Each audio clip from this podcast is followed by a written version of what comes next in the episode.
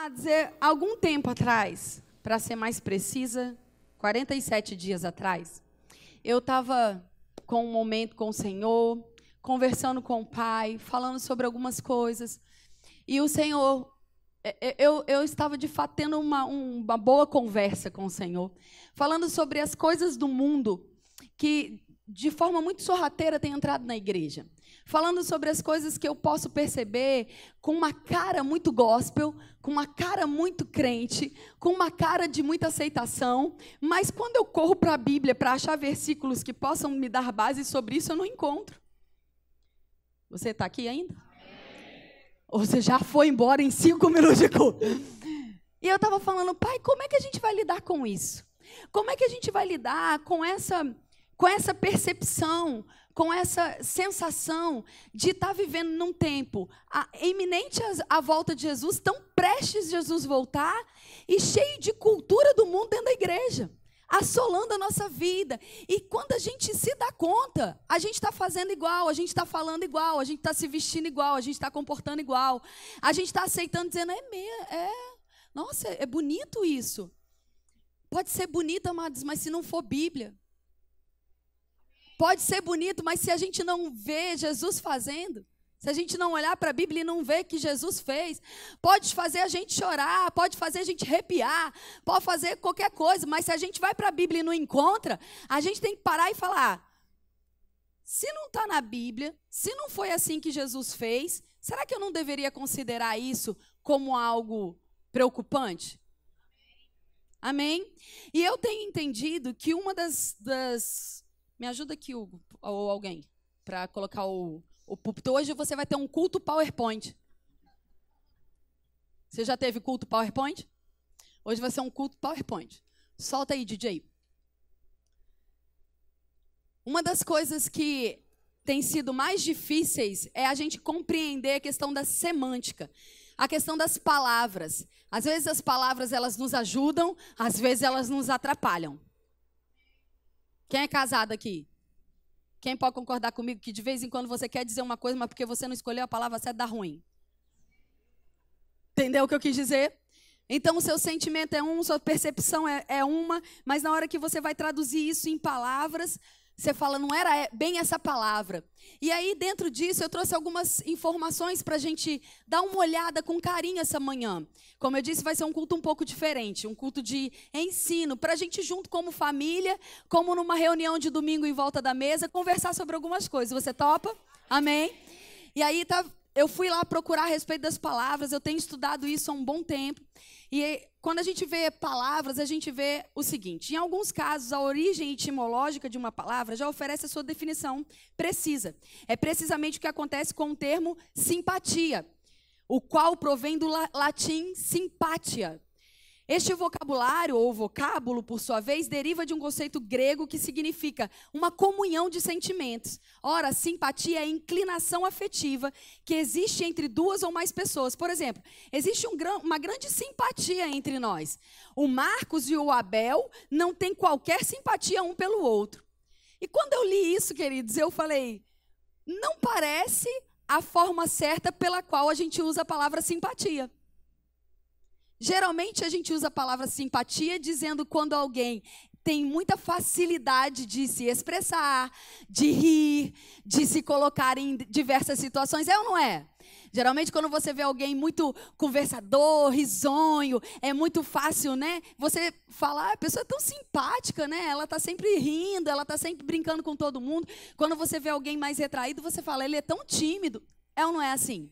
A gente tem uma definição da palavra simpatia que quando você vai para o dicionário, quando você vai buscar a raiz dela, você fala: opa, ele está falando ali que é uma comunhão de sentimentos. E são simpáticos, as pessoas simpáticas entre si, elas são aquelas que têm algum tipo de vínculo, algum tipo de uh, uh, troca, algum tipo de afinidade. Mas é claro que você pode entender comigo essa manhã que a gente não tem usado tanto essa palavra dessa forma. Você entendeu isso que eu acabei de dizer? Tá tudo bem até aqui? Continuando, por outro lado, a simpatia faz parte de uma personalidade de uma pessoa. Trata-se algo próprio da maneira de ser, do seu caráter, que torna essa mesma pessoa alguém agradável para os demais, como eu acabei de dizer. O Alfredo conquistou-me conquistou com sua simpatia. Não, mentira, amor. Tá tudo bem, não foi o Alfredo, é só um exemplo. Graças à sua simpatia, o candidato conseguiu seduzir os vizinhos e ficou bem posicionado de acordo com as eleições. Perigoso, né? A noção de simpatia está relacionada com a empatia. Diga comigo, empatia. No primeiro caso, trata-se da capacidade de perceber, enxergar uma situação de uma forma semelhante da outra pessoa. No segundo, ou seja, a empatia, diz respeito à capacidade de sentir o mesmo que a outra pessoa. Você entendeu isso? Então a simpatia é uma identificação. Eu vejo a pessoa, eu olho a pessoa, eu percebo as atitudes dela e falo, eu, eu me simpatizo com isso, eu, eu tenho algum vínculo com isso. Empatia é quando você escuta a história de outra pessoa ou percebe o momento que ela está passando e você consegue perceber nos seus sentimentos aquela mesma sensação, aquela mesma impressão, aquele mesmo momento. Ficou claro? Amém mesmo? E empatia é uma palavra da moda. Hum. Amém? Você está chateado? Mas vai ficar. Porque aí que está o problema. É quando a gente exclui as palavras bíblicas para colocar a palavra mundo.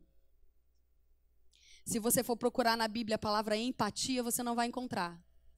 Se você for procurar, procurar a palavra simpatia, tão pouco. Você está aqui ainda? Vamos continuar com os slides. A próxima são os exemplos. Como é que as palavras mudam? Olha que interessante. Restaurante do francês é restaurante. Ou quem sabe falar francês, fala aí. Aquilo que restaura. No século XVI ficou conhecido como o alimento reconstituinte para revigorar as forças no século seguinte. Restaurante passou a denominar um caldo de carne concentrado. Quem sabia disso?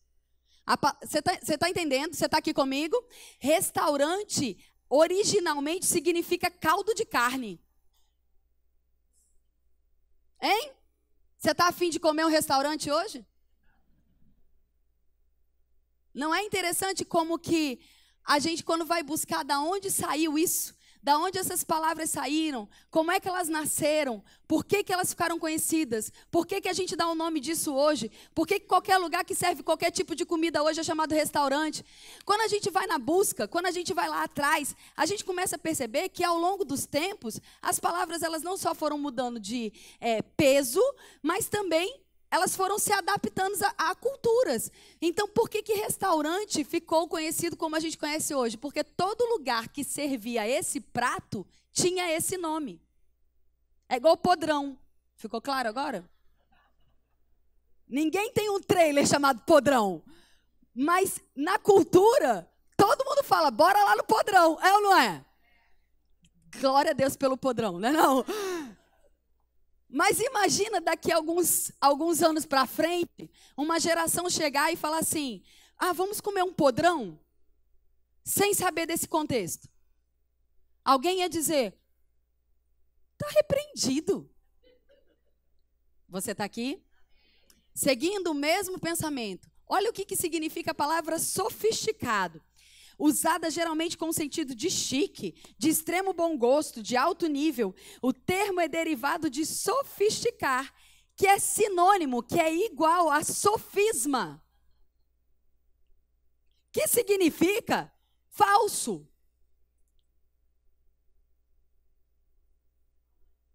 Af. Eu jurava que eu estava fazendo um elogio. Você é tão sofisticada. De fato, a palavra ela foi, ela saiu de sofismar, mas hoje qualquer um que fala isso é muito sofisticado. Ninguém vai imaginar que você está falando que é falso. Porque vem hoje, tá na nossa cultura, na nossa mente, liga com chique, com algo de luxo, com algo refinado. É ou não é? E por último, a mais interessante para mim delas é a palavra incrível, que significa que não é crível, que é duvidoso, que não se pode acreditar, que é uma mentira. Mas você vê um milagre e você fala: Uau, foi incrível! Você está aqui? Vocês podiam estar tá rindo mais, eu estou me esforçando tanto. Estou fazendo teatro, fiz PowerPoint, não é não? Hein, gente? Vamos, o pessoal da mídia me ajuda, que vocês já sabiam dessas coisas. Começa a falar amém mais alto, por favor. Próximo slide. Então, o que é a tal da empatia? Empatia significa a capacidade psicológica para sentir o que sentiria outra pessoa caso estivesse na mesma situação vivenciada por ela. Consiste em tentar compreender sentimentos e emoções, procurando experimentar de forma objetiva e racional o que sente por outro indivíduo. Vou dar um exemplo. O termo foi usado pela primeira vez no início do século XX pelo filósofo alemão Theodor Lipps, para indicar a relação entre o artista e o espectador que pro, projeta em si mesmo a obra de arte. Resumindo, isso nasceu para que quando um filme fosse criado, aquele essa o que você vai ver é mera coincidência, emocione você e chegue em algum momento que você se veja naquela cena. Daí nasceu o termo empatia. Você entendeu agora? É quando eles criavam cenas, criavam histórias e falando o que é uma história comum. A história da menina apaixonada, que o, o, o, cara chega e aí tem uma situação, e, e aí ela, ele tem que lutar para ficar com ela. Quanto, quantos de nós já passou por isso? Um monte, todo mundo. Você entendeu? A família que está lá, vivendo tudo bem, de repente é anunciado um te uma tempestade, e a casa cai, e eles têm que reconstruir. Nananã. É só vir aqui no Rio de Janeiro, em janeiro, que você vai ver um monte de gente que tem empatia com essa história. Você está entendendo como é feito isso? É baseado em fatos reais ou inspirado nas histórias naturais, criam-se histórias para que haja identificação. Eu estou dizendo que é daí que saiu essa ideia. Mas hoje, a palavra empatia, ou a razão, né, o, o, o a motivação, está na psicologia, na neurociência, chamada de inteligência emocional. Pode se dividir em cognitiva ou afetiva. Cognitiva relacionada à capacidade de compreender e afetiva a habilidade de experimentar. E todas essas coisas, tanto a simpatia quanto a empatia, elas são sinônimos. O próximo slide, por favor. Já estou terminando com os slides, a gente vai voltar para a palavra. É só para a gente deixar claro algumas coisas. Quando a gente procura lá a palavra empatia, simpatia e compaixão, só para deixar claro, no slide anterior eu tinha todas as fontes dessa pesquisa, porque eu não sou tão inteligente assim. Eu fui na Wikipédia, eu fui em texto, tá bom, gente? Né, que eu inventei que eu tinha nada para fazer e fui lá inventar essas coisas, não. Eu pesquisei, tá bom? E aí tá, tá bom? Que outro dia eu estava falando sobre isso, aí a moça falou: "Você está inventando?" Oxi, olha como é que eu sou inteligente. Não é não? Inventar isso tudo? Um gênio. Empatia, simpatia e compaixão são sinônimos. E olha só, que interessante é a compreensão, amabilidade, atenção, cortesia, delicadeza, gentileza, graciosidade, afeto, amizade, amor, apegamento, apego, estima, fraternidade, ternura, agradabilidade, afinidade, compatibilidade, empatia, camaradade, compaixão, piedade e ternura. Quando você coloca essas três palavras, quando você coloca todos os sinônimos, na verdade aqui não estão todos, mas a maioria deles, você encontra três coisas que são muito interessantes. A primeira dela, delas é a compaixão, é sinônimo de empatia, simpatia. Você entendeu isso? Por quê? Porque é um, é um start, é um início, é um sentimento que dá início a uma ação, que vai provocar uma ação, que vai é, é, fazer com que você reaja a algo. Quando a gente coloca essas palavras em inglês, as palavras simpatia em inglês, da mesma forma vai trazer compaixão, pena, comiseração, compreensão, compreensão amiga, empatia. Então, dentro de simpatia, a gente acha compaixão e empatia, e empatia. Dentro de compaixão, a gente acha simpatia e empatia. Ficou claro para você e o meu objetivo único com esses slides era provar para você que nós estamos falando de palavras sinônimas. Isso ficou claro? Amém?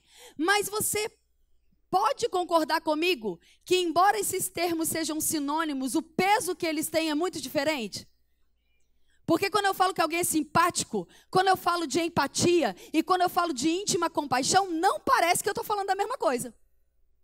Porque, de fato, para o nosso entendimento comum, para o nosso entendimento diário, essas coisas não são a mesma coisa. Por exemplo, caridade e amor não é a mesma coisa. Embora a palavra venha do mesmo radical. Quando eu falar para você, você é tão caridoso e você é tão amoroso, você recebe essas duas informações da mesma forma? Gente, conversa comigo, estou ficando aflita.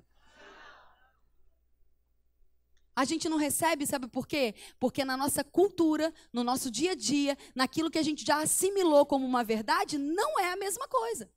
Você ter um ato de amor e ter um ato de caridade não é simplesmente a mesma coisa, embora uma coisa envolva a outra. Segue para mim pro penúltimo? Não? Ainda tem mais um pouquinho, né? Compaixão. Vamos ver o que é a compaixão. Eu peguei ali as expressões originais uh, sobre a palavra compaixão. Ela tem uma definição nos melhores dicionários bíblicos em inglês e eu traduzi para a gente dar uma olhada. Diz assim: ser movido quanto as, enquanto as entranhas, daí ser movido com compaixão. Tenha compaixão, pois pensava-se que nas entranhas era a sede do amor e da piedade a origem, a voz do meio, a voz que vem do centro do homem, a voz que fica dentro. Da primeira parte, o discurso profundo, entranha, que não fica apenas no sentimento. É aqui que começa a minha pregação.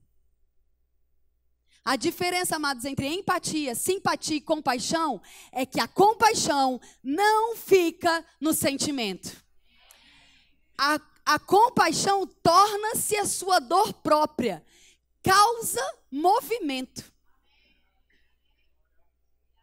Nós não podemos, amados, substituir a compaixão pela empatia. Porque empatia é confortável. Empatia é uma atitude de eu dizer: Ah, eu sei como você se sente. Qualquer coisa me liga. Ah, eu vou compartilhar essa história porque eu chorei tanto quando eu li. Ah, fulana morreu. Que dó. Ah, eu estou tão sentido porque o meu amigo da escola, a minha amiga da escola está passando por isso. Chego em casa, choro. Isso é empatia. É confortável. É uma postura confortável de você achar que está fazendo algo útil pela outra pessoa. Quando na verdade você não está fazendo nada de útil. A empatia é a falsificação da compaixão. A empatia te coloca numa postura de isso não é problema. Eu sinto, eu sofro, eu não sou insensível à sua dor, eu consigo perceber o quanto isso está te fazendo mal, mas eu tenho a minha vida para cuidar. Eu tenho os meus próprios problemas. Eu preciso seguir adiante. Que Deus te ajude. Vou bater o recorde de amém essa manhã. Um quadrinho para a gente brincar, para ficar um pouco mais leve.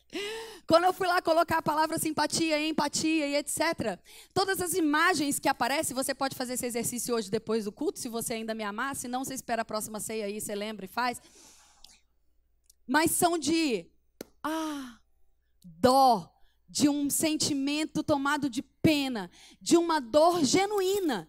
Eu não estou dizendo que essas coisas são falsas. Eu não estou dizendo que isso é ruim. Não estou demonizando o sentimento nem as palavras. Muito pelo contrário. Eu estou dizendo que ele é a marcha primeira de algo que tem que acontecer depois. Mas se ele é só o que você tem, que diferença faz? Se isso é só o que eu tenho, que diferença isso vai fazer? Quando foi que Jesus sentiu pena de alguém e não fez nada com isso? Quando foi que Jesus na Bíblia disse: Ah, que coisa horrível que o diabo fez com você? Ore. Eu tenho mais milagre para realizar aqui em Jerusalém. Não posso ficar nessa cidade agora. Quando foi que Jesus disse: Ah, Lázaro morreu, que tristeza. Mas, de repente, era da vontade de Deus, né? Bill Johnson diz que Jesus estragou todos os velórios que ele foi, inclusive o dele.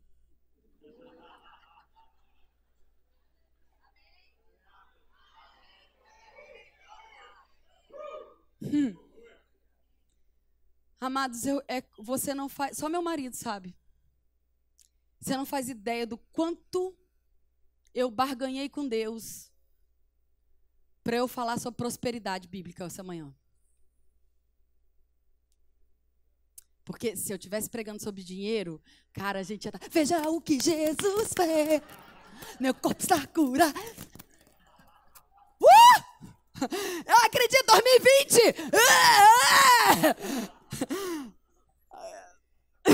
Uh! Blue, blue! Tô precisando de uma pregação dessa. Falei, Senhor, só uma no ano. Ah, não rolou. Ele falou: ou você faz a tua pregação ou faz a minha. Achei melhor ficar com a dele. Se é fácil a gente ouvir falar, lembre-se que há quase dois meses atrás era eu que estava sentada na cadeirinha, tendo essa conversa. Não é fácil. Não é fácil Deus falar, que lindo, filha. Quando você diz, meu Deus, que sofrimento aquela mulher está passando. Ô oh, pai, eu, eu posso imaginar como é difícil a vida dela. Ai, amanhã minha agenda está tão cheia. E ele falou: É, você realmente se importa com ela. Só não faz nada para mudar.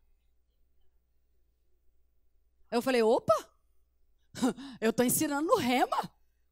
Eu estou dando ferramentas. Eu estou ensinando ela a crescer, pai. Eu estou orando por ela. Isso tudo é muito bom. Mas para que você tem poder dentro de você? Essa manhã eu quero te perguntar: você é represa ou é rio? Você está usando o, todo o poder que ressuscitou Jesus de dentre os mortos para ter pena? Para se mover debaixo do mesmo sentimento que está assolando o outro e ir embora para casa? Porque dá trabalho interferir, amados. Dá trabalho fazer alguma coisa, dá trabalho se comprometer com a história de alguém, dá trabalho você ficar ali até que o resultado mude, dá trabalho você pagar o preço de oração, dá trabalho falar a verdade, dá trabalho confrontar o pecado. É trabalhoso, é cansativo. É mais fácil dizer eu não concordo, mas se ele quer pensar assim, deixa, né? Ah, é o direito dele, né? Cada um é mundo entrando dentro da igreja. É a gente se comportando como o mundo diz, como o mundo fala. Não, amados, o pecado do outro é problema meu, é problema seu, porque aquela pessoa vai para o inferno. E a gente não pode estar confortavelmente assistindo isso. Dizendo, não, mas eu estou orando, eu estou pregando a palavra. Amém, glória a Deus por isso. Mas Deus deu um poder que você carrega dentro de você para desfazer Desfazer, amados, não é assistir. Eu não sei quantas vezes vocês mudaram, mas eu te garanto, eu mudei muitas.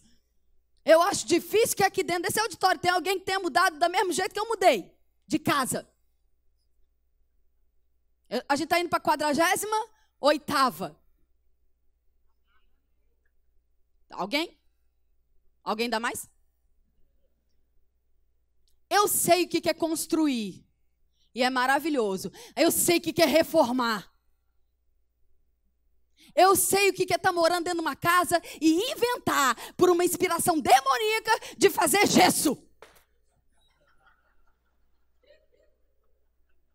Que aquilo não é de Deus, aquela inspiração não veio do céu. Você vai beber água, tem gesso dentro da garrafa d'água. Quem aqui já fez gesso em casa e pode se sentir empatia por mim nesse momento. Mas compaixão era pegar o rodo, a vassoura, o pano e falar: tá sujo lá? Bora lá limpar. Dizer eu já fiz gesso também, sei quanto suja. Nossa, eu imagino quanto você está cansado, é ótimo. Eu me sinto confortável, eu me sinto confortada, eu me sinto abraçada, eu sei que eu não estou sozinha nessa. Agora, ter alguém para pegar um balde, um pano, uma vassoura junto comigo, faz toda a diferença. Eu estou falando de faxina porque é minha realidade diária. Mas você aplica aí no seu. na sua aflição. Sabe, é, é, é claro que a gente pode, pelo Espírito, perceber a dor de uma mãe quando ela perde um filho. Você está aqui. Mas você não pode dizer, eu sei como você se sente, a não ser que você tenha perdido um. Mas você pode dizer, eu não sei como você se sente. Eu não posso mensurar o tamanho da sua dor, mas eu sei de uma coisa: há poder em mim para consolar você e eu vou ficar do seu lado, eu vou cozinhar para você, eu vou te apoiar, eu vou ficar na sua casa até que você se levante. Mas, Kézia, e a minha vida? E o meu dia a dia? E a minha agenda? E os meus compromissos? Claro, amados, que eu não estou falando para você ser desequilibrado e largar tudo e assumir um outro papel e deixar tudo lá de lá. Amém? Eu não estou falando sobre isso. Mas eu estou falando de escalas. Porque se não for um só fazendo, dá para todo mundo fazer um pedaço do dia. Dá para você abrir mão de um horário de TV? Dá para o outro acordar um pouco mais cedo? Dá para o outro abrir mão do almoço? Se a gente começar a entender que a gente é família e que Deus não deu poder porque Ele falou, ah, é acessório, vem com poder ou sem poder? Eu não estou brava. Não fica olhando para mim com essa cara e falar, ah, ela é brava. Eu não estou brava. Eu não tô brava. Mais alto, cara. A gente combina, combina. Aí na hora que precisa, não tem firmeza para dizer amém. Passa para mim o próximo slide, eu tô brincando. Eu fico brava, amados, como que a gente é iludido com essas coisas. E a gente, eu estou me incluindo. Como que às vezes eu ouvir coisas, eu passei por coisas e eu fiz a, tomei a mesma atitude. O mesmo Bill Johnson que declarou isso, simpatia é a, afronta, né? Ou é a, a Você não sabe inglês? Que vergonha, pastor. A falsificação da fé da compaixão. Diz assim: a simpatia tem pouca ou nenhuma esperança e vive sem poder. Deixa uma pessoa com a sua aflição, problema ou pergunta, enquanto a compaixão a traz à tona. A compaixão tem soluções do reino. Deus do céu. A compaixão tem soluções do reino é, pro, é promovido pelo carinho de Deus, aquele que pagou um alto preço alto por sermos curados e libertados nessa vida. A compaixão tem que gerar mudança.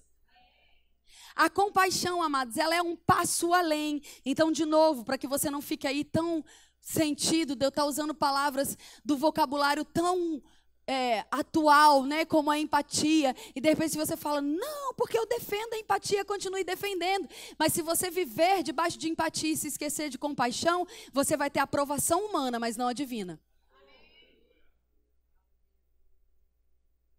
Você vai ter o aplauso humano, porque você está na moda, está compartilhando as coisas da moda. Mas a diferença que a igreja está fazendo é se comportar como todo mundo? É pensar como todo mundo? É falar como todo mundo? Ou é dizer, eu sinto o que você sente, eu posso perceber o que você percebe, mas eu vou fazer algo para mudar isso. Eu preciso me mover dentro desse sentimento que starta dentro de mim uma ira contra o diabo. Uma ira contra o pecado. Uma ira contra essa situação que você está vivendo. Você está aqui. Pode passar para mim, por favor. Versículos que provam o que eu estou dizendo. A Bíblia diz assim. Não veio a minha folha, vou ler ali com você. Lucas 7, 13 diz assim: e vendo o Senhor, moveu-se de íntima compaixão por ela e disse: Não chores. Esse texto acontece quando aquela mulher viúva está levando o seu filho morto num caixão. E quando Jesus olha aquela cena, a mulher já não tem marido e agora perdeu o filho. Ele podia dizer: Minha filha, vem aqui e consolar. E nós iríamos pregar esse texto, iríamos nos emocionar com esse texto, iríamos consolar pessoas com esse texto. Você concorda comigo? Mas Jesus, ao olhar aquilo, falou assim: existe um poder dentro de mim que pode mudar essa situação. E ele não se furtou, ele não ficou confortavelmente vendo aquela cena e disse: Ô oh, filha, vem aqui, deixa eu te abraçar, deixa eu ah, cuidar de você, deixa eu deixar você um pouco mais uh, uh, uh, confortável nesse momento. Ele falou: Não, eu sei a sua dor, eu, eu, eu, me, eu fico indignado com o que o diabo está fazendo, e o poder que há dentro de mim vai ser liberado agora para mudar isso. Mateus 14 diz: E Jesus saindo, viu uma grande multidão, e possuído de íntima compaixão para com ela, curou os seus enfermos. A compaixão promove cura.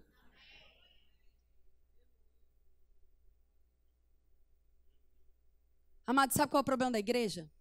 É que enquanto a dor é nossa, toda pregação é pra gente. E a gente adora falar de empatia. Mas quando a dor não é nossa, e a pregação não está servindo para mim nesse momento, então estou pensando no que eu vou almoçar.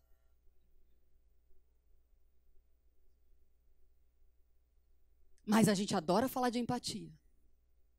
Quando, na verdade, quando a gente traz uma mulher como essa aqui na frente, uma mãe uma irmã nossa é corpo do meu corpo, é sangue do meu sangue, ela é gerada pelo mesmo pai que eu sou gerada. Eu não posso olhar para isso e dizer, ah, eu vou orar para que dê tudo certo. Eu tenho que dizer, enquanto ela estiver doente, parte do meu corpo também está. Enquanto ela estiver querendo a cura, eu estou querendo a cura. Eu não abro mão, eu não deixo ela sozinha. No dia que ela estiver cansada, eu vou fortalecer. Eu vou estar tá todo dia. Até quando? Até eu ver com os olhos naturais aquilo que eu já sei por dentro. Mas eu não tenho tempo, bora dormir menos. Bora desligar o celular. Talvez a gente encontre o tempo que Deus não errou. Porque Deus não errou quando fez um dia em 24 horas. Se está faltando tempo, tem algo errado e não é com a agenda de Deus. Ele disse, e Jesus, movido de íntima compaixão, estendeu a mão e tocou e disse: Quero ser limpo para aquele leproso. Ele não olhou para o leproso e falou: Faz parte da época, é virose. Todo mundo tem lepra. É comum. Assim mesmo. É que aqui nessa região dá muita lepra. Hum. Trazer para um contexto mais nosso. Ah, eu tenho uma alergia. Eu tenho que ficar me enchendo de corticoide. Todo ano, quando chega essa época do ano, eu sofro com isso. Ah, é normal, também tem. E lá em casa, a gente fica disputando qual teor de gravidade é maior. Você tem o quê? Rinite? Ah, eu tenho rinite, eu tenho sinusite, eu tenho. Eu sei como é. Ah, é horrível, né? Você não tem nada. Nada disso é seu. Acorda. Para de, de deixar o diabo fazer da sua vida, da sua saúde, o que ele quer. Ainda que você passe por um processo, ainda que você tenha que se expor a um tratamento, todos os dias levanta falando: Satanás, eu sou curada, sarada, cheia de vida, cheia de saúde. Entre gastar dinheiro com remédio gastar dinheiro no shopping, eu vou gastar dinheiro no shopping. Eu vou comer sorvete com meus filhos. Não vou ficar comprando corticoide.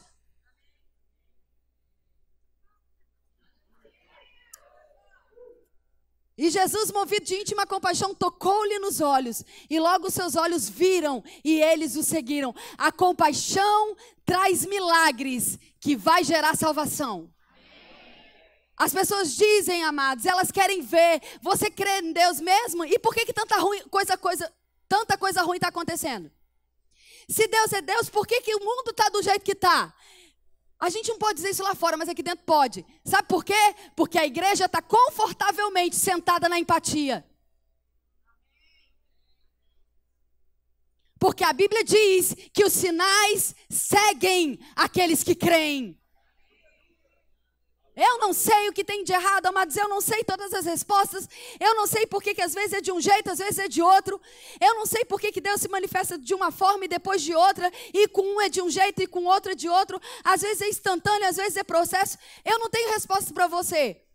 Mas o que eu tenho essa manhã para te dizer é: eu e você não podemos ficar confortáveis diante de uma ação do diabo. Isso é contra a nossa natureza. A nossa natureza tem que ficar indignada quando o diabo estiver agindo. Aí como Deus vai fazer? Quando Deus vai fazer? Aí não é problema nosso. Aí não é com a gente. Aí já está em outra esfera. Aí já está nos altos. Amém? Eu e você precisamos estender a mão eu e você precisamos estender a voz. Eu e você precisamos estender o abraço. Eu e você precisamos estender a nossa simpatia, a nossa empatia, com certeza. Mas eu e você precisamos estender o poder que habita dentro de nós.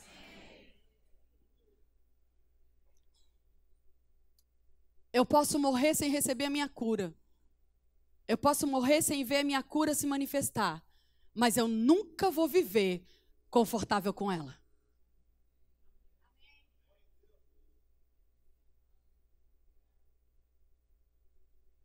Porque não se trata, amados, de resultado. Se trata de uma posição de vida. Não se trata de um resultado para uma reação. Se trata de uma posição para viver um resultado.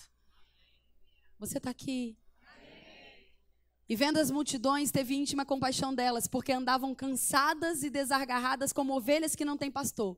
E chamando os doze discípulos, deu-lhes poder sobre os espíritos imundo, imundos para os expulsarem, curarem de toda enfermidade, de todo mal.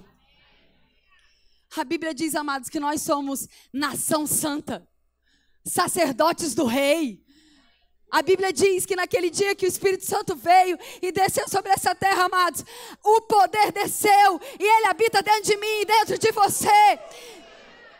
E a Bíblia diz que nós seríamos conhecidos como testemunhas. Ele faz a gente testemunha. Sabe o que é se você testemunhar um crime? É quando você está presente no crime. É quando alguém vai lá e comete alguma coisa e você estava ali, chegou e viu. Eu vi o cara, eu vi quem, quem bateu, eu vi quem fez, eu vi quem entrou, eu vi. Você está aqui? Aí a Bíblia diz que no dia que Deus compartilhou conosco o poder do céu, nós nos tornamos testemunhas. Como assim? Que testemunha? Quando Ele faz através de mim, eu tô ali para ver. Eu vou repetir. Quando Deus age através de você, você é o primeiro a ver o que Ele está fazendo. Você é o primeiro a receber daqueles frutos e ver, uau, a palavra está em ação. Que incrível!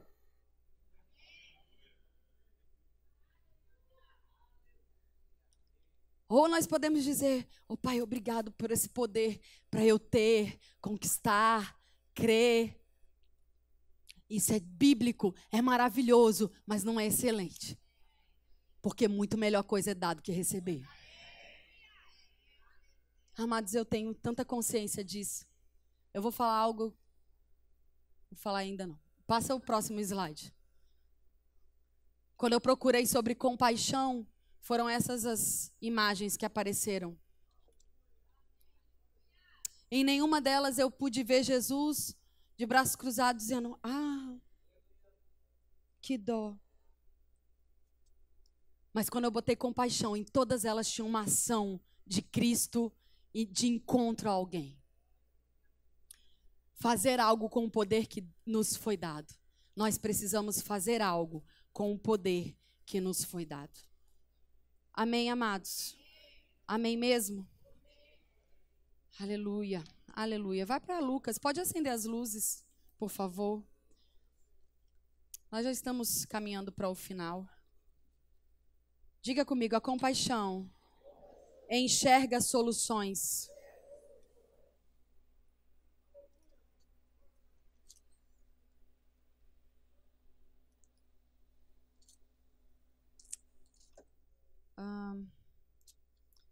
Já vou achar aqui, queridos.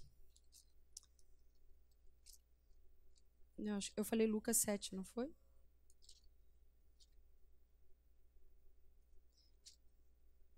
Me perdoem. Eu já vou encontrar. Eu quero a parábola do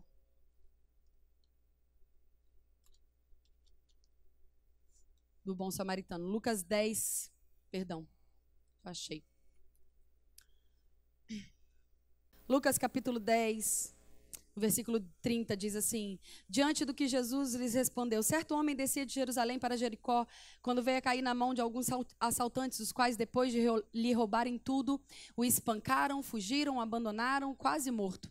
Versículo 31 de Lucas 10. Coincidentemente, descia um sacerdote pela mesma estrada. Assim que viu o homem, passou pelo outro lado. Do mesmo modo, agiu também um levita. Quando chegou a um lugar, observando aquele homem, passou bem longe. Mas, diga comigo, mas um certo samaritano, estando de viagem, chegou e se encontrou e encontrou o homem e assim que viu, moveu-se de íntima compaixão dele. Então, aproximando-se, enfaixou-lhe as feridas, derrubou-lhe nelas vinho e óleo, e em seguida colocou sobre o seu próprio animal, levou para uma hospedaria e cuidou dele. No dia seguinte, deu dois denários ao hospedeiro e lhes recomendou: Cuida desse homem. Se alguma despesa tiver a mais, eu reembolso quando eu voltar. Qual desses três homens parece ter sido o próximo do homem que caiu na mão dos assaltantes? Declarou-lhe o advogado da lei, o que teve misericórdia para com ele, ao que Jesus disse: Vai e faz o mesmo. Essa passagem, amados, ela é muito interessante porque ela começa dizendo que um homem descia de Jerusalém para Jericó. E essa não é a, a, expressão correta. Ou geograficamente isso não é correto, porque Jericó está acima de Jerusalém. Então o certo seria: o homem subiu para Jericó e não desceu. Amém? Mas Jericó, ela era tida como a cidade do, do juízo de Deus, a cidade onde os primogênitos haviam errado e por isso ficou marcada como o juízo de Deus. Mas Jericó não, Jericó era declarada como a cidade santa. Eu preciso honrar duas pessoas aqui antes de continuar. Bill Johnson, como eu já disse, e. Eu esqueci o nome dele. Não. Ah, andando em poder, andando em. Tá, eu vou lembrar o nome. Obrigado, Dave Robson, que fez essa ministração no Brasil em 1995. Ele trouxe luz a esse texto, eu estou honrando ele aqui. Amém? Que é quando a inspiração é de outro, a gente honra. A gente não copia e cola, né? Amém? Aí, voltando para cá, ele estava lá nessa posição de Jerusalém, Jericó. E aí ele fala: Jerusalém é a cidade santa, a cidade prometida, a cidade de Deus, mas Jericó não. E quando eles falavam então Jericó, eles sempre falavam de descida. Eles sempre falavam como algo inferior a Jerusalém. E aí ele começa, Jesus começa a usar termos aqui muito interessantes, porque ele fala assim: primeiro que um homem, um homem qualquer descia nessa estrada, foi encontrado no meio do caminho alguns assaltantes e o deixaram quase morto. Amém, queridos? Essa é a única vez na Bíblia que você vai usar a expressão, vai achar a expressão quase morto. Em todas as outras passagens, ou está morto ou está vivo. Quase morto, com o original aqui que é em coma, em estado de morte, você só vai achar aqui. Sabe por que essa mensagem, esse texto está falando de mim e de você? Antes da gente aceitar Jesus, Jerusalém era como Éden. A gente estava provido, suprido, amado, protegido, mas quando a gente aceitou a oferta do diabo, a gente desceu do lugar santo para um lugar de maldição. Você está aqui? E no meio do caminho, o assaltante, o ladrão, pegou a gente, roubou a gente, bateu na gente e deixou a gente no estado semi-morto.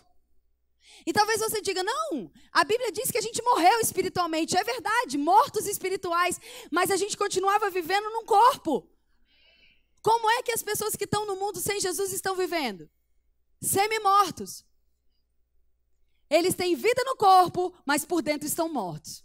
Assim como eu e você um dia, assim como esse homem, quase morto. Vivendo no corpo, mas por dentro sem vida.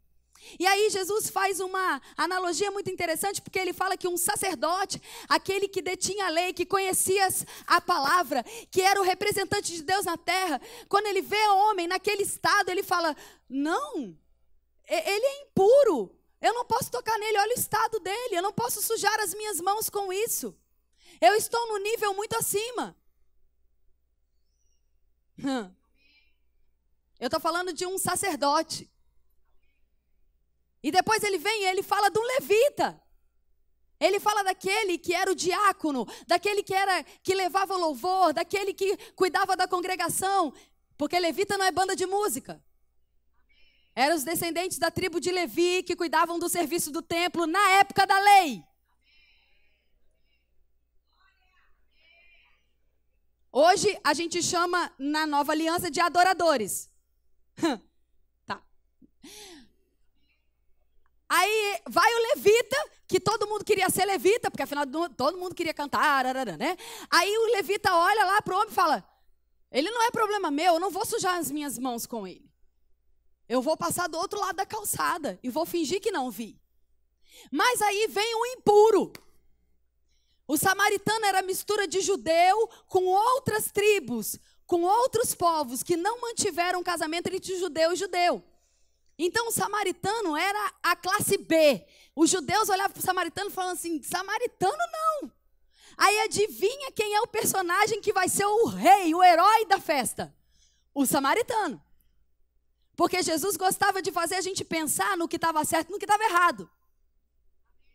Você está aqui? Aí o samaritano vem, e o samaritano olha para ele, o samaritano vê se move por íntima compaixão, ele tem o sentimento de pena, de raiva, de indignação, ele, ele sente a dor daquele homem, ele fala: Eu vou parar o que eu estou fazendo, porque ele estava indo pelo mesmo. Ele tinha alguma coisa para fazer? Ele tinha compromisso? Claro que tinha, assim como os outros. Mas diferente dos outros, ele tinha uma resposta. Então ele vai, ele primeiro chega, se aproxima, cuida das feridas, coloca vinho, coloca unção, óleo. Eu vou restaurar não só a sua parte física, eu vou restaurar as suas emoções, eu vou restaurar a sua vida, eu vou restaurar o seu futuro, eu vou restaurar o seu casamento, eu vou restaurar a vida dos seus filhos. Deus não está interessado apenas que você seja livre do inferno e vá para o céu. Ele quer que você viva uma vida digna de ser vivida. Ele quer que você seja encontrado nele e que você saiba que seu casamento não acabou, que o seu filho não vai se perder, que os seus parentes não vão para o inferno, que você não vai padecer de doença. Aleluia! Deus está dizendo algo essa manhã, igreja. Deus eu posso ver dentro de mim Deus dizendo: Ei, amados, olhem para mim, eu tenho mais para te dar, eu tenho mais para fazer. Para de acreditar no seu braço, na sua capacidade. Para de achar que você fazendo alguma coisa vai merecer algo. Haja em obediência. Seja fiel à palavra, seja obediente à palavra, e Deus vai fazer infinitamente mais. Aleluia! E aí ele vai, amados. Aquele samaritano desce do seu transporte. Ele decide o preço, ele decide pagar o preço de continuar a caminhada a pé, no chão de barro. Eu não trouxe a foto, mas numa estrada cheia de pedregulho. Uma estrada extremamente perigosa que era de Jerusalém para Jericó. E ele fala: Não, você precisa pega aquele homem nos próprios braços, coloca sobre o seu burro, desce e fala: Eu vou te levar até um lugar seguro. Eu vou pagar para que você, eu vou pagar o preço para você ser plenamente restaurado.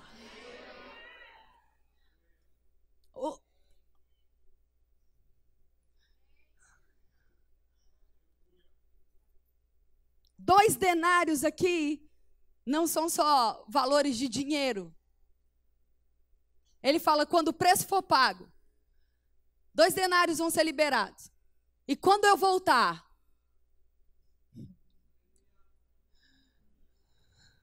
Ele está falando sobre tempo. Ele está falando: ei, eu vou morrer na cruz por você, para que você seja restaurado na sua alma, no seu espírito, na sua carne, no seu corpo, nas suas emoções, na sua esperança. Eu vou me ausentar, eu vou te deixar com um hospedeiro, alguém que vai habitar dentro de você, alguém que vai continuar curando você, tratando você. Você está dentro de uma casa agora e eu mesmo vou estar aí. Nós somos templo do Espírito Santo, sua habitação. O preço foi pago. E ele fala: dois denários. E eu volto. Dois denários é o tempo que eu estou pagando para ele ficar contigo. Quando esse tempo terminar, eu volto. Eu volto. Aleluia. E aí ele fala: qual desses você acha que está certo? Qual desses você acha que se parece comigo? Qual desses agiu corretamente? E todo mundo concorda: o samaritano. Aí Jesus fala: então vai, gente, e faz a mesma coisa. Porque o que você precisa para fazer isso, eu estou liberando para dentro de você. Não é na sua força, não é na sua capacidade, não é na sua habilidade, não é no seu acerto, não é no seu erro, não é o quanto você cresceu, o quanto você precisa crescer. É na sua disposição de dizer: Ei, Pai, eis-me aqui, envia-me a mim, que eu não passe um único dia sequer sem perceber o que você tem para mim. E às vezes, amados, a gente fica esperando isso daqui. Mas quanto tempo a gente tem em púlpito? comparado à vida que a gente tem. Não é púlpito, queridos. Ontem eu e minha esposa estávamos correndo, resolvendo várias coisas. Estivemos num evento maravilhoso ontem à noite e estávamos lidando com a agenda, com o relógio. E aí a gente tava, tinha que parar para comer. E a gente foi parar para comer. E ele falou: amor, eu vou ao banheiro. Eu fui também. Quando eu passei para ir no banheiro, tinha uma segurança do shopping que a gente estava. Quando eu passei por ela, o Espírito Santo falou comigo sobre a vida dela. É sinistro. Eu passei por ela e falei, na minha cabeça, câmera lenta. Fui pro banheiro falando, tô cansada, tô com fome. Não tenho tempo. Tenho um monte de coisa para fazer. Pai, abençoa aquela menina. Aí ele falou: Muito bem. Aprendeu direitinho que é empatia. Levantei, lavei a mão, saí do banheiro, fui atrás da segurança. Ela tinha sumido. Aí eu falei, agora você me ajuda aí. Aonde está a menina? E quando eu olhei, ela estava no canto. Aí eu fui até ela e falei, oi, tudo bem? Aí ela, posso ajudar? Eu falei, é, ó, você estava ali agora, quando eu passei, não sei o que. Ela falou, é, estava na frente daquele quiosque. Eu falei, então, é que eu passei por lá e tá movimentado aqui hoje, né? Black Friday. Aí eu falei, é, sabe o que, que é? É que eu, eu, quando eu tava passando, deixa eu te falar um negócio que Deus falou. Hum. Ela, a segurança né, do shopping na maior hora fez assim, ó. Aí eu, o negócio é o seguinte. Eu falei, agora, eu tô aqui, agora você me ajuda. Aí eu falei, olha, é isso, isso, isso. E a mão dela aqui, desceu para cá, e daqui a pouco a mão dela estava aqui. E ela falou, como você sabe disso? Eu falei, eu não faço ideia. Mas eu quero te dizer uma coisa: o mesmo Deus que mandou eu vir aqui é o que está esperando você dizer sim para Ele. Aí eu pergunto para você: será que a gente não está com a antena desligada? Quantas vezes você está passando perto de pessoas que estão meio mortas, quase mortas, feridas, dilaceradas, e você diz: tô correndo. Ai, senti um negócio que a gente chama o Espírito Santo de negócio, né? Tô com um negócio. Ai, eu tive um trem, um negócio. É o Espírito Santo dizendo: vai lá. O que, que eu vou falar? Como é que eu vou falar? Só vai lá. Para na frente da pessoa e fala: agora é com você, porque eu não faço ideia do que eu estou fazendo aqui. E sabe o que ele faz? Ele faz. Agora diz para mim, como pode uma menina dessa duvidar do poder de Deus? Eu não duvidaria. Eu não teria como duvidar. Depois daquilo que Deus fez ontem com ela, eu ia dizer: é, é só Deus mesmo. E é isso, amados. É para isso que eu e você estamos sendo chamados. É isso que Deus quer comunicar. Deus não está aqui. Eu não estou aqui essa manhã, queridos, para dizer o que é politicamente correto. Eu estou aqui dizendo para você que se a gente não voltar a amar essa palavra, amados, e se mover nas coisas que são bíblicas, a gente não vai ser resposta para nada, nem para ninguém, a começar dentro de casa. A gente está deixando o filho viver do jeito que quiser. A gente está deixando o filho assistir o que quer. A gente está falando, ah, quer ficar, fica. Quer falar, fala. Quer viver assim, vive. Quer crer desse jeito, creia.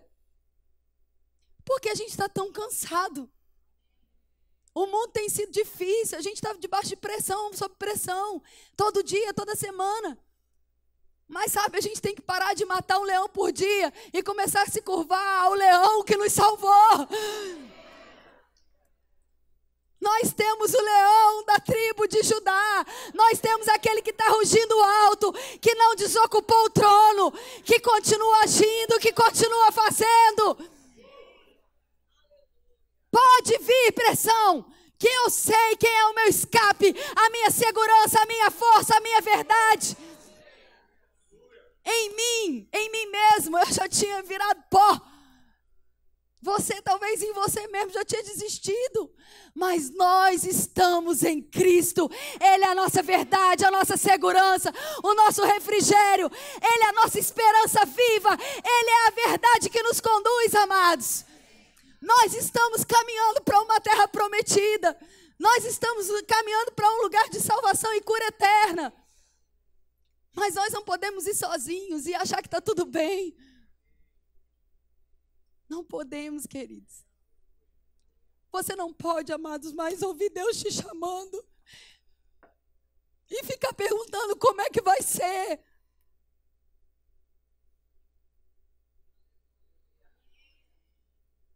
É difícil demais. Como é que vai ser? Vai ser difícil. Porque evangelho não é água com açúcar, não. É coisa séria. É para gente madura. Mas tem graça. Eu nunca vi Deus faltar. Eu nunca vi Ele falhar.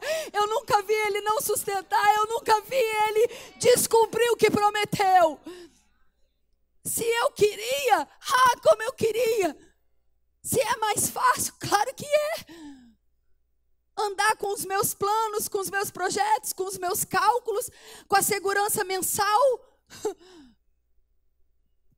Mas quem é que nos sustenta? Quem é que está sustentando seus pulmões para você trabalhar? Quem é que está sustentando seus braços? O mesmo que sustenta você lá é o que sustenta você quando ele diz: agora é para mim. Agora não é mais para pescar peixe, agora é para pescar homem.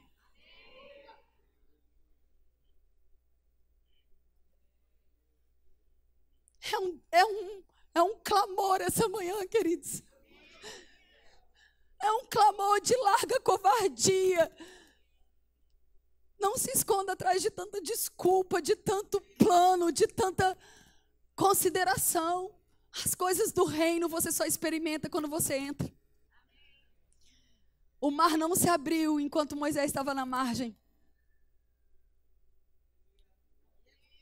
Ele dá a ordem, sai andando e o negócio abre. Deus não vai te dar o plano.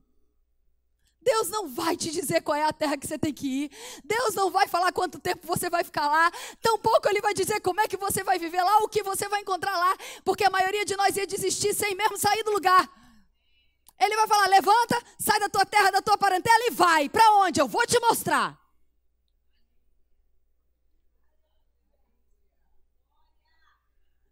Abraão virou sócio de Deus.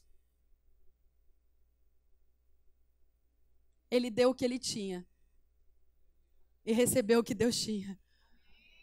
Que sociedade fantástica. O que você tem essa manhã? a sua vida, talvez os seus defeitos, talvez os seus eu não estou pronto ainda, talvez as suas dúvidas a respeito das dos estabelecimentos, talvez o seu desconforto em dizer que pertence a alguém, o medo do desconhecido, talvez traumas, decepções, talvez você esteja numa vida muito boa e não precise de mais ninguém. Eu quero dizer que para todas essas opções, você só é pleno em Deus. Você só é pleno em Jesus. Ele te formou, ele te conhece, ele tem um plano melhor do que o seu. Ele tem planos de paz, de vida, de alegria, de saúde. Ele tem, ele preenche aqueles lugares que só você sabe que ainda tem um ponto de interrogação.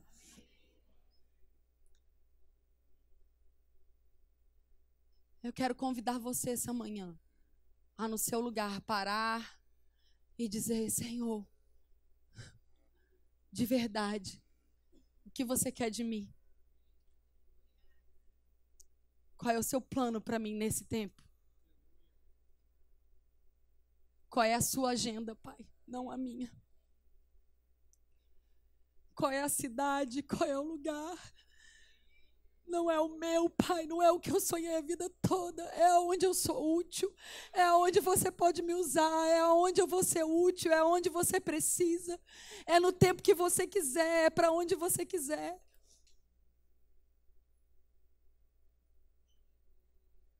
A minha vida, os meus sonhos, os projetos. As coisas que eu tracei sem você, Pai, eu abro mão. E eu quero que você trace. Eu só vou seguir porque eu sei que o seu plano é tão melhor. Amados, eu falo isso carregada de temor. Que pregação desafiadora essa manhã. Porque eu sei, eu sei o que o diabo tem feito. O diabo é muito nojento. Ele se mascara. Ele vem com um discurso aceitável. E de repente está todo mundo paralisado. Está todo mundo anestesiado. Quando Deus está chamando você essa manhã para dizer: se levanta em nome de Jesus e faz aquilo que eu te chamei para fazer, seja o que eu te chamei para ser, realize o que eu coloquei dentro de você para realizar. Talvez você, assim como eu, esteja cansado de pensar em coisas grandes, em ouvir palavras de tantas promessas e dizer: Senhor, como, como vai ser isso? Quando é que isso vai acontecer? Como isso vai acontecer? E assim como eu fui tratada essa semana, eu não estou chorando para te emocionar, eu estou chorando de raiva mesmo. Ah!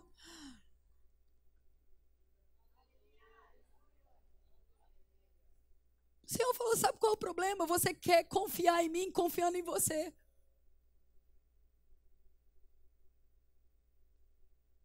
E eu realmente acho tão desagradável me expor desse jeito. Mas não dá, gente, para a gente confiar nele, confiando na gente. Ou a gente confia nele, ou a gente confia na gente.